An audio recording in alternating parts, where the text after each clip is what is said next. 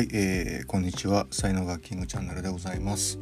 このチャンネルは才能発見転職開発とそれにまつわるいろんなお話を毎日配信しております。パーソナリティは日本才能学研究所所長ラジオネームタダキングがお届けしております、えー、3月6日日曜日でございます、えー、昨日に比べたらねちょっと寒くなるみたいなこと言ってますけどもまあいい天気なんで、えー、お出かけ日和ですが皆様はいかがお過ごしお過ごしでしょうか。さて、えー、今日のテーマですけどね。まあこれはあの、まあ、今日のブログにも書く話ですけども、まあ、本当にあのいいエンジンを使って、えー、仕事とかね趣味をやるっていう、えー、ことですよね。でまあ、これはもう本当に言わずと知れたあのやっぱりこう持って生まれた才能を使うというね、えー、これでやっぱりこのエンジンで、えー、やっていくとですねまああのー、3つのことが、え手に入るというふうに言われてます。で1つが、え私服ですよね。もう生まれてきて本当に良かったというこう魂の充足っていうかねこれをするために生まれてきたんだみたいな、えー、エクサシーっていうのをね得られることができます。でこれすごくやっぱねすごく大きいことなんですよね。でそのなんかこう味をですね一回何か知ってしまうとあれは何だったんだろうみたいなね感じで、えー、もう一生忘れられないような一生そこを目指してまた何か頑張るみたいな。はい、で僕がまあそれを本当に感じたのがもう大学生の時に高知県のねスクモユースホステルっていうところで、えー、ヘルパーの、まあ、仕事をねやった時に、えー、初めてその私服っていう喜びっていうのが何て言うのかな他のなんか楽しいことよりも全く質が違う内側からこう湧いてくるみたいなねそういうエネルギーなんですけどね。でまあ2つ目がその先今今まさに言いましたあの湧き出るエネルギー、あの無尽蔵エネルギーって呼んでるんですけども。そのあの力が湧いてきて湧いてきてもう元気が湧いてきて湧いてきてもう、うん、エネルギーがねどんどん噴き出してくるみたいな感じでこう全く疲れないんですよね。疲れるよりかはあのー、この時間がもっと続けばいいのになっていう風な感じになってもう寝るのがもったいないぐらいの感じになるんですよね。でそのヘルパーのお仕事も、あのー、まあ、まさに夜の9時からですね始まって、まあ、本来だったらまあ1時間とか2時間でね終わるようなものなんですけども。まあ、そのみんなを集めてね何かこうパフォーマンスする楽しませるみたいなことをを夜の9時からやるんですけどもそれがもうねハマりすぎて楽しすぎて、えー、夜のあ夜じゃないもう朝の5時まで毎日やってたんですよね、うん、そうなっちゃうんですよね。なんかこうね、はい、でその 3つ目にね手に入ることとしては他の人よりもこう100倍とかまあ1万倍うまくできることっていうふうにま表現はしてるんですけども、要はねハマるんですよねハマり役になるっていうかねなんでそんなうまくできるの？みたいなぐらいもうスムーズに、あのー、それがこうできちゃう。うんそこにはですね、えーと、あの特殊能力っていうのがね各才能にですね特殊能力っていうのがあってでそれが稼働するんですよね。で僕はあの舞台人カテゴリーというね才能学の才能16個の中の一つあるんですけども舞台人の特殊能力って言ったらもう場の雰囲気をパッとつかめてたりとか今人がこんなこと考えてるなっていうのがパッと分かったりとかでそれをですねこうアドリブで変化させていくっていうのができるんですよね。この力がまあ普通に普通にっていうかまあもともとこれができる力があってやっぱその舞台人以外の人っていうのはねこれができないんですよね。そんな簡単に。まあ、なんでですね、まあ、僕は本当こうやりだしたらなぜかできてしまうみたいな、えーまあ、ことがね本当これはもうあの僕はもうそのスクモユースホステルの雰囲気が好きで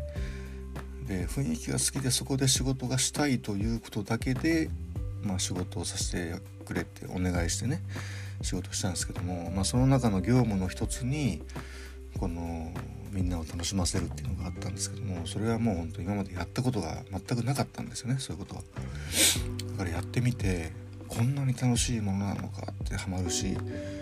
えー、こんなにエネルギーが湧いてくるもんなのかっていうのもびっくりしたしうんこんなにうまくできるもんなのかっていうのも、まあ、自分で自分のことを驚いたみたいなところがすごいあるんですよね。はい、なのでこのいわゆるねこう才能学の自分の才能のこのエクスタシーポイントの3つのことをね是非、えー、皆さんそれぞれねみんな違うんですよ。あの16個才能みんな違うので、まあ、自分の才能の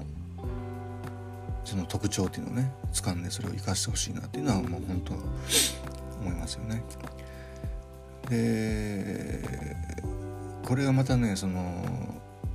強みになってくるとちょっと違うんですよね。あのまあ、ストレングスファインダーさんとかねあのいわゆるネットでアンケートをやってあの強みをね、えー、30いくつかあってその一番強い強みを一番上から並べるみたいなやつとかもね、えー、あるんですけども、まあ、あれもまあこれまあもうほんとブログでも何回か喋ってるんですけどもあれはですねなんかね今やってるその仕事のこととかが出てきますね例えば僕とかだとやって出てきたのはねこう慎重性とか出てくるんですよね慎重性とかねあと戦略性とかってすごい2番3番とかに出てくるんですけどあの本来舞台人のあの才能にはないんですよねそういうものは。どっちかっていうと流れのままにいくとかまずやってみるみたいなような感じが舞台人の特徴なんでだからなんでこんなの出てくるのかなと思った時に、まあ、やっぱり今コンサルティングいろんな会社さんのねコンサルティングやらせてもらってて、まあ、コンサルティングやるにはですねやっぱりその慎重にいかないとダメだし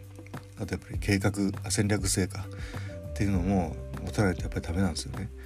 だからまあ仕事で才能ないんだけども仕事でやらざるを得ないから一応そこを使ってるみたいなようなものがあのストレングスファインダーとかではね上位に出てくるんだなっていうのがまあ分かったんですよね。なのでそのまあそれはこうやってきたことなんでどっちかっていうとキャリアになるんですよね。そのキャリアの中にやってきたことの中にエクスタシーポイントがあるあればめっちゃ幸せなんですよそれは。だけど僕の場合とかは